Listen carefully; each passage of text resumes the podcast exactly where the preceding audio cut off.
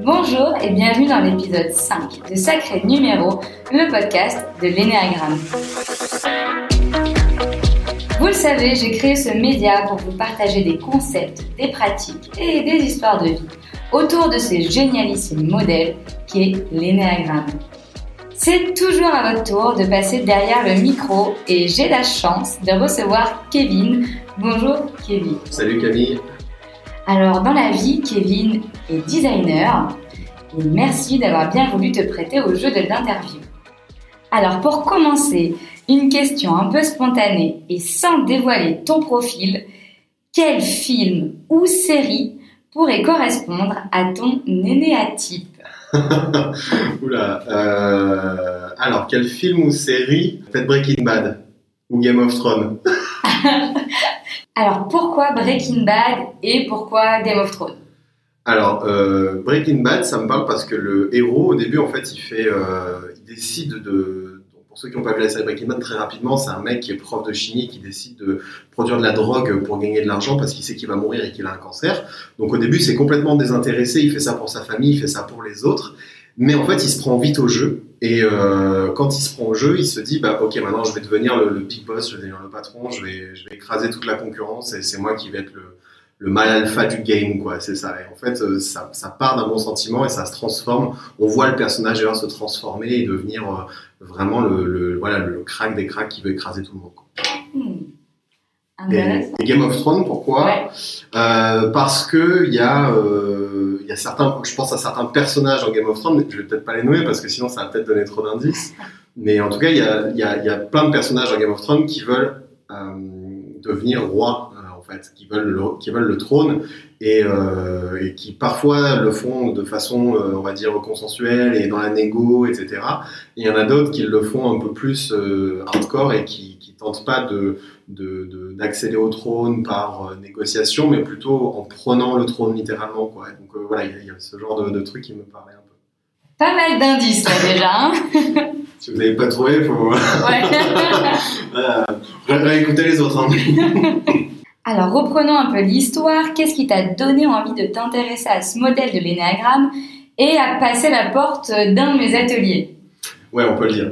Euh, alors, euh, au tout début, ça m'a intrigué parce que j'étais sur d'autres modèles, euh, les MBTI, les choses comme ça, et en fait, c'était d'autres modèles de, on va dire, de, compréhension de la personnalité, et je trouve ça cool parce que arriver à comprendre comment tu fonctionnes, c'est aussi arriver à pouvoir te hacker, à pouvoir, on va dire, réussir à, à maîtriser un peu les comportements que tu comprends pas trop, enfin déjà à les comprendre, comprendre certaines attitudes, certaines réactions, certains comportements que tu peux avoir. Et euh, ça, ça, c'est un peu de la psychologie euh, personnelle, quoi. Si tu veux, tu réfléchis sur toi-même, sur euh, qu'est-ce qui te motive, qu'est-ce qui te freine, qu'est-ce qui te, pousse à avancer. Et donc, cette philosophie-là m'attirait beaucoup. Et c'est vrai que les, avec Thomas, notamment au bureau, on parlait beaucoup des MBTI à l'époque. Et il y a, y a des types d'MBTI, un peu comme il des types d'énéagrammes, mais c'est vrai que c'est très axé. euh, Enfin, si je caricature, c'est un peu le le guide de la personnalité que tu as dans le magazine l'été sur la plage, euh, vous faites ci, vous êtes ça, et donc c'est très binaire, quoi. Voilà, il y avait moins de profondeur que dans l'énéagramme. Et donc quand j'ai découvert le modèle, euh, bah, les premières fois, je pense que c'est Thomas qui a dû m'en parler. Et euh, très rapidement après, on, a commencé à en discuter toi et moi. Et quand tu m'as dit que tu faisais des ateliers, euh, bah, je me suis dit euh, c'est l'occasion quoi. J'ai envie de savoir à quoi je correspond, découvrir un peu plus la méthode, voir ce qu'il y a derrière, est-ce que c'est vraiment plus profond, etc. Donc si je synthétise une envie de te hacker toi-même avec un, autre modèle de psychologie de développement personnel, mais un modèle qui paraissait plus en profondeur que ceux que tu connaissais déjà. Ouais, c'est un peu ça. C'est c'est vrai que par exemple, la MBTI, bon, une fois que tu sais quel, que tu es ENTJ ou je sais pas quoi, bon, c'est bien, mais ça, ça te dit rien sur. euh, ça t'a- ça t'apporte pas vraiment de clés pour comprendre euh, les, les- déclencheurs en fait. C'est très de l'ana- c'est de l'analyse comportementale, donc ça, ça décrit ce que tu fais, mais ça décrit pas pourquoi. Ça, ça ne t'aide pas à comprendre les causes, et donc forcément, si tu veux travailler dessus, c'est comme essayer de traiter une maladie euh, en traitant juste les symptômes en fait. Alors, maladie, c'est un grand mot, mais euh, en traiter certaines attitudes, mais euh, en traitant juste les symptômes et sans en connaître la cause. Chose qu'avec l'énéagramme, justement, euh, qui va plus en profondeur, on arrive mieux à faire. Et alors, dans l'atelier, tu as entendu la présentation de tous les profils. comment as-tu trouvé le tien? Est-ce que c'était d'un coup ou tu as dû relire plusieurs fois ou quelqu'un t'a aidé à trouver? Bref, comment t'y es arrivé? Alors moi, je suis arrivé en pensant que j'étais un certain type et je suis ressorti avec un autre type. et euh, en fait, quand on est arrivé au type auquel je pensais correspondre, euh, bah, au début ça marchait bien, ça je me disais ouais ça, je me correspond, ça ça me correspond, ça, ça me correspond. Et plus on en parlait, moins ça me correspondait. il y avait un autre participant qui était là et euh, qui, euh, qui lui pour le coup était vraiment de ce type-là. Et en fait, plus ça allait, plus on divergeait dans nos visions sur le truc. Et euh, en fait, quand on est passé euh, au type suivant, euh, qui du coup me correspondait plus. Moi au début je disais non mais ça c'est pas moi, ça c'est pas moi. Et je voyais les gens autour de moi qui me regardaient leur dire arrête, arrête ton char, euh, ouais si c'est toi ça. Et je dis bon ouais peut-être un peu. Bon d'accord, peut-être plus que un peu. Bon ok d'accord, je crois que c'est ça. Et en fait je crois que le déclic, la prise de conscience s'est passé à ce moment-là quand les gens euh, extérieurs en fait, hein, c'est pas, c'est, enfin c'est moi qui l'ai réalisé, mais je pense que c'était quand les gens ont commencé à me donner des exemples de situations qu'on avait vécues ensemble, de, de postures que je prenais, d'attitudes que j'avais, etc. Où là, euh, je me suis dit, ouais, non, mais finalement, ça, ça correspond. Et euh, ça grattait un peu, quoi. C'était pas forcément le, le truc que j'aurais choisi à la base, parce que euh, c'est pas, on en reparlera peut-être juste après, mais c'est pas nécessairement le plus aimable de tous les types. Et, euh, et du coup, ça me faisait un peu mal de l'admettre quand même, mais euh, j'étais un peu devant une certaine forme d'évidence, quoi. Quand, parce qu'après, une fois que tu cliques, tu fais des liens euh, très rapidement. Et tu te dis ah ouais il y a ça euh, que j'avais réagi comme ça telle fois ou alors on m'a déjà dit ça plusieurs fois et tout. Ça expliquerait euh, pas mal de trucs et une fois que tu t'en empares euh, bah, en fait ça, ça, correspond avec plein de trucs que tu fais ça, ça clique avec plein d'attitudes que tu as dans le quotidien et donc ça, ça explique beaucoup de choses. Mais je crois que la prise de conscience elle est, elle est, elle est toujours un petit peu enfin toujours je sais pas pour tout le monde mais en tout cas, mon cas, elle a été un peu douloureuse. Tu vois, je me suis dit, ah ouais, ah ouais, quand même, ok, d'accord, ok, ok. Donc, euh, c'est la prise de conscience, voilà, à cette table-là, c'était un peu compliqué. Donc, la bonne, euh, la, bonne pratique, ça serait de faire l'atelier avec des gens qui te connaissent bien, parce que je me souviens des personnes qui étaient présentes, elles te pratiquaient quand même euh, au quotidien. ah ouais, non, c'est sûr, c'est des personnes littéralement, soit que je vois tous les jours, soit très fréquemment, c'était des amis proches, euh, voilà, donc euh, c'est sûr que je pense que ça a été un plus, parce que j'aurais été entouré que d'inconnus, ils n'auraient pas pu me faire cette réflexion-là, et peut-être que ça m'aurait moins décidé, en tout cas j'aurais mis plus de temps, je pense, à le comprendre, euh, il aurait fallu que je fasse un plus gros travail sur moi-même. Là, c'était vraiment euh, évident parce que il, euh, voilà, il, te, dit non mais souviens-toi de cette fois-là et puis quand tu fais ça et puis quand tu regardes euh, qu'est-ce que tu as dit à machin ou machine la dernière fois. Enfin, il y a, des trucs concrets qui te sortent et, à ce moment-là, dans ton cerveau, il y a vraiment les fils qui se touchent et tu commences à établir des connexions et à faire ah oui oui c'est vrai il y a ça il y a ça et effectivement cette caractéristique de cet énéatype me correspond assez même si ça me plaît pas forcément et donc tu, tu, viens à admettre petit à petit que c'est ça. Et euh, c'est un espèce d'accouchement, quoi, si tu veux. Tu t'accouches de ton énéatype comme ça. Mais, euh, mais après, c'est comme un bébé, tu t'apprends à l'aimer, tu vois. J'aime bien l'image, je vais la garder. En effet, c'est vrai que ça arrive à plusieurs personnes d'avoir peut-être l'énéatype qu'ils ne voulaient pas avoir. Euh, donc, ce qui, euh, là, ce que tu Alors, je dirais pas que je voulais pas l'avoir, mais je dirais que euh, je, je, a priori, il y avait certains types, euh, enfin certains traits de ce type-là dans lesquels je me retrouvais, mais le type sur lequel je me projetais à la base, pour moi, me correspondait plus parce que les traits dans lesquels je me retrouvais dans celui-ci étaient beaucoup plus visibles, en fait. Et je crois que ce qui j'empiète un peu sur la question suivante, mais, euh, je crois que ce qui m'a fait réaliser que j'étais vraiment ce type-là, c'est quand tu as parlé euh, des, déclencheurs. C'est qu'est-ce qui pousse ce type-là à être comme il est. Et euh, là-dedans, en fait, je me suis vraiment retrouvé sur ce type-là. C'est-à-dire que je me suis dit, non, mais ça, c'est clairement moi, ça, c'est clairement ce qui m'est arrivé, et c'est clairement la façon dont j'ai réagi à cet événement. Quoi. Le déclencheur, c'est euh, du coup l'élément clé de l'enfance. C'est ça, enfance, adolescence, euh, et c'est moi, c'est plutôt aux alentours de l'adolescence que ça s'est passé. Alors, je dis pas qu'il y a un événement comme ça, mais c'est une période de ma vie, on va dire, où, euh, où effectivement j'ai réagi d'une certaine façon. Euh, mais de façon totalement inconsciente, c'est-à-dire que je m'en suis aperçu euh, bah, quand on a fait un peu l'atelier, mais euh, sur le coup, j'ai commencé à prendre un chemin qui m'a mené finalement, je pense, vers ce type-là. Alors, je me permets de dire pour ceux qui écoutent le podcast et qui se, se posent des questions, j'ai fait l'épisode numéro 2, en tout cas, est, consacré à ça, à l'élément clé. et à comment on se construit en effet sans en avoir conscience des fonctionnements qui après deviennent invisibles. Donc si vous voulez creuser ça, je vous invite à aller écouter le podcast numéro 2 si ce n'est pas encore fait. Dernière question avant ton coming out énéatype. Euh, dis-nous ce que tu aimes dans ton profil, qu'est-ce que tu adores, en quoi tu es hyper fier d'être ce profil et forcément l'inverse, l'autre côté, en quoi ça te dérange un peu, qu'est-ce que tu aimes moins?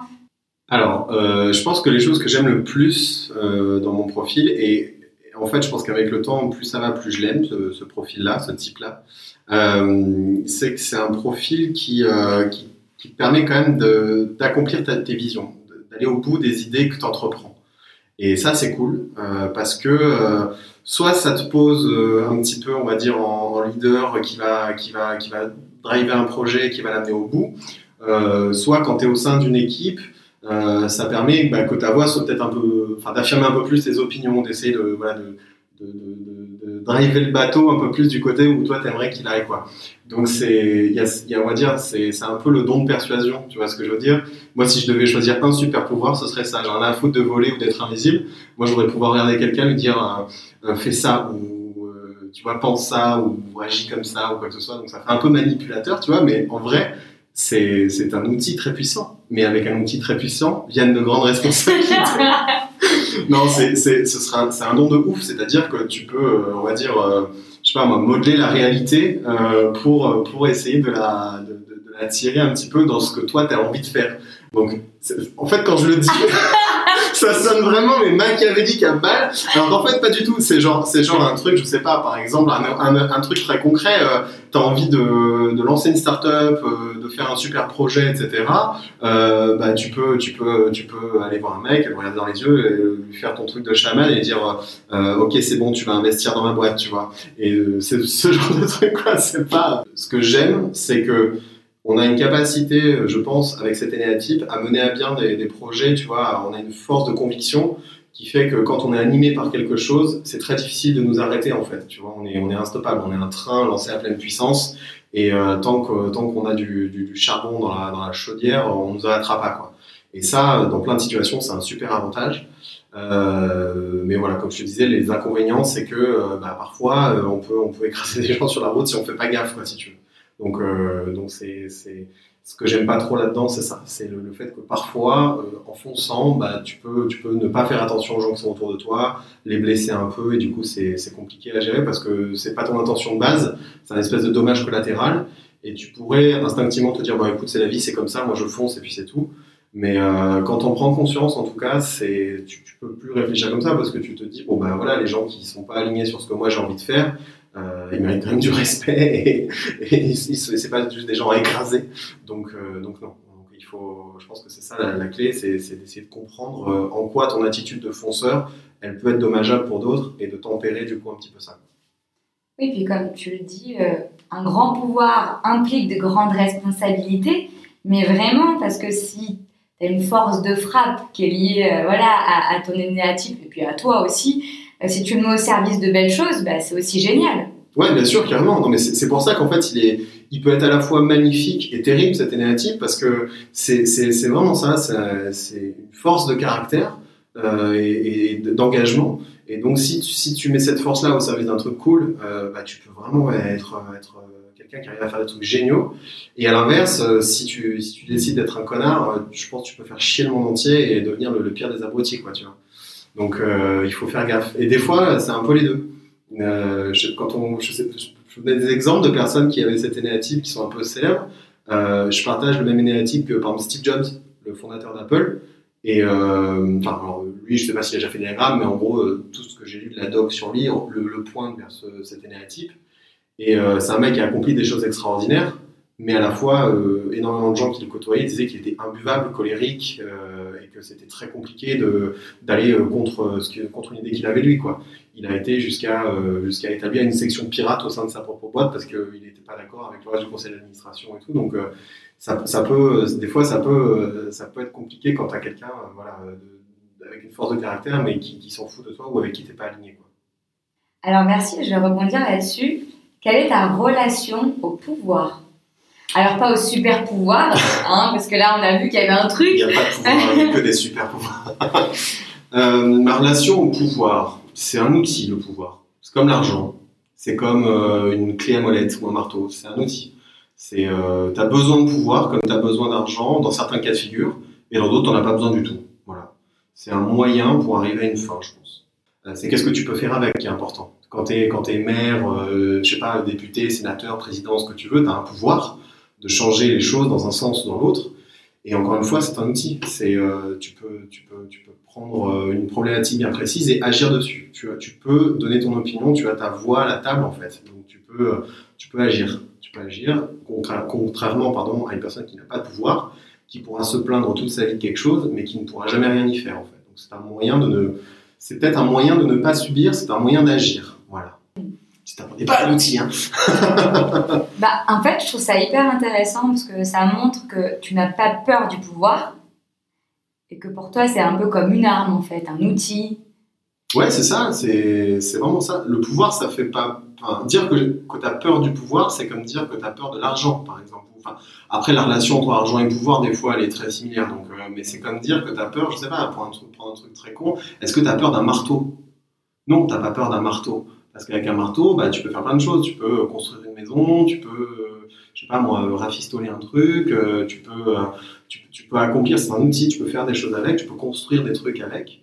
Et donc, euh, en soi, l'outil, il est, il est pas effrayant ou pas. C'est ce que tu peux faire avec, avec un marteau. Tu peux tuer quelqu'un aussi. Donc, euh, si tu choisis de construire une maison, de tuer quelqu'un, c'est pas la faute du marteau. Tu vois, c'est la faute de ce que toi tu en fais.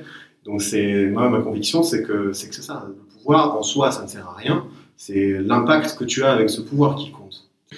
C'est vrai que mon énéatype euh, peut avoir tendance des fois à se foutre euh, de la morale. Mais on a toujours une éthique. Je dis on, je dis mon énéatype. Euh, en tout cas, les, personnes qui partagent même, le même énéatype que moi ont toujours une éthique. La différence que je fais entre éthique et morale, c'est que la morale, c'est la perception collective et l'éthique, c'est ta perception à toi. quoi. On va dire que la morale, c'est un peu la somme de toutes les éthiques, si on peut dire ça comme ça. Et euh, tu as toujours une idée, tu as toujours, euh, tu vois, par exemple, le méchant dans les Avengers, c'est un méchant qui est extrêmement bien fait, Thanos, parce qu'il a une éthique. Il veut éradiquer la moitié de la population de l'univers, mais parce que pour lui, il y a un besoin impératif, ça fait sens, et c'est très logique, et de toute façon, il n'y a pas d'autre solution. Alors qu'en fait, c'est terrible, tu vois, c'est absolument horrible, mais il y a une logique, il y a une cohérence, et euh, tu peux pas, tu peux pas, euh, tu peux nier, enfin, tu peux aller contre lui sur euh, la conséquence de ça. Tu peux dire, bah, attendez, vous allez quand même pas tuer la moitié de toute la vie dans l'univers, c'est absolument horrible ce que vous comptez faire. Mais ce que tu ne peux pas nier, c'est que peut-être que, enfin, dans l'univers Marvel, on va dire ça comme ça, bah, il y a à un moment donné, si tu le fais pas, ça va créer des problèmes et on n'aura plus de ressources et tout le monde va mourir de faim, etc. Donc, euh, on peut pas dire qu'il a raison, mais est-ce qu'on peut dire qu'il a tort? Je sais pas. Tu vois, c'est c'est c'est compliqué. C'est Est-ce que et. Thanos ne partagerait pas ton énéatype euh, Voilà. Et sur un autre euh, versant, sur un autre sujet, quel est ton rapport avec la colère? Alors, euh, c'est vrai que je.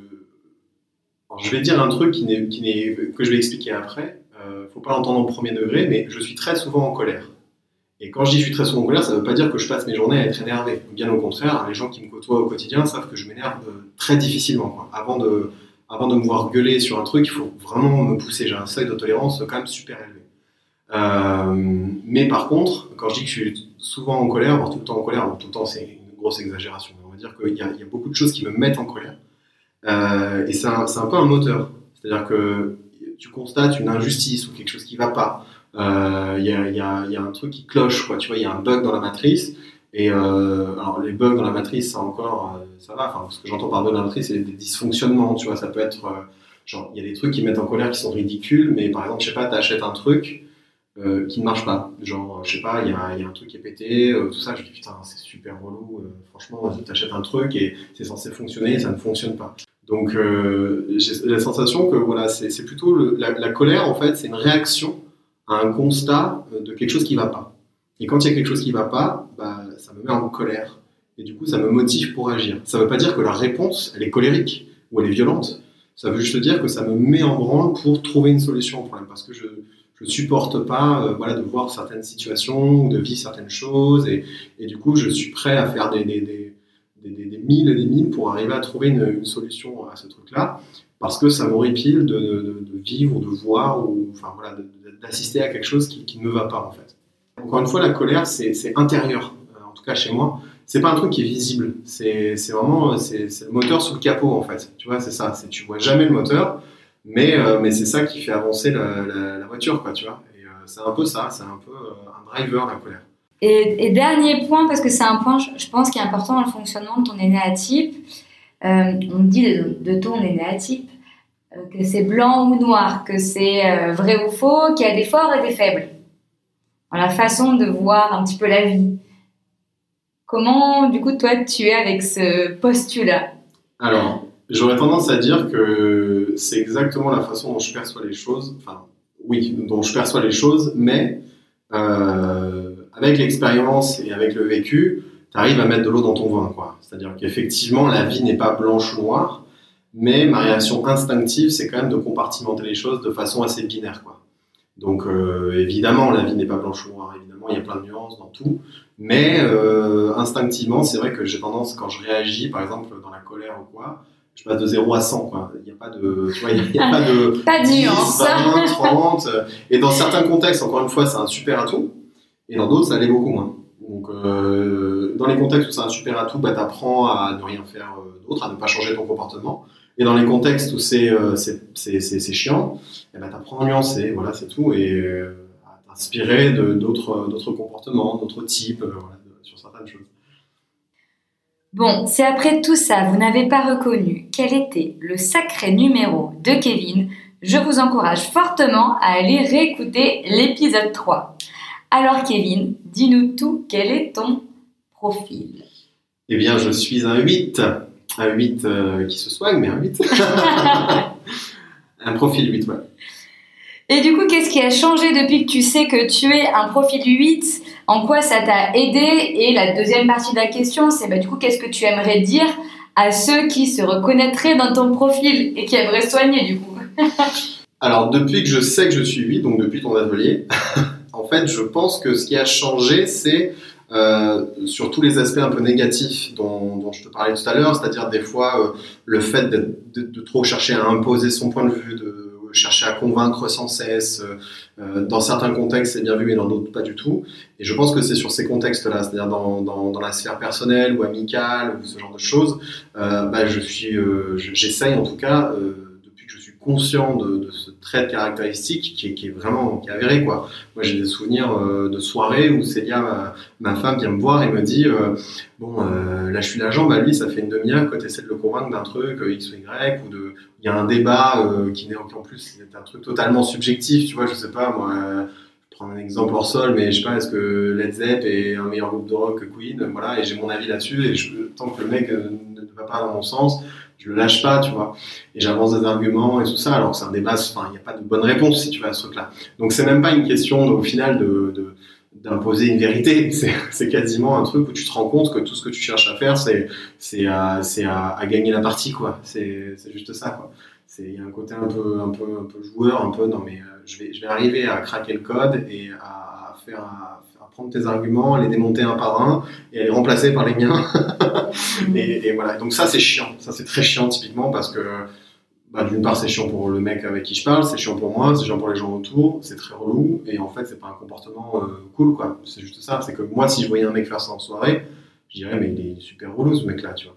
Donc il y a ça dans, dans, dans, les relations aussi en direct avec les gens, sur la gestion de conflits, tout ça. C'est, euh, je sais que des fois, je peux être très virulent dans les mots que je choisis et euh, quand, tu analyses bien les gens et que tu sais sur quel bouton appuyer, tu peux faire très très mal très très rapidement. Et comme je passe de 0 à 100 assez facilement, voilà, j'essaie quand, quand, je veux taper de ne pas taper à 100, mais taper à 2, puis 3, puis 4, et ensuite on voit. Mais, euh, voilà.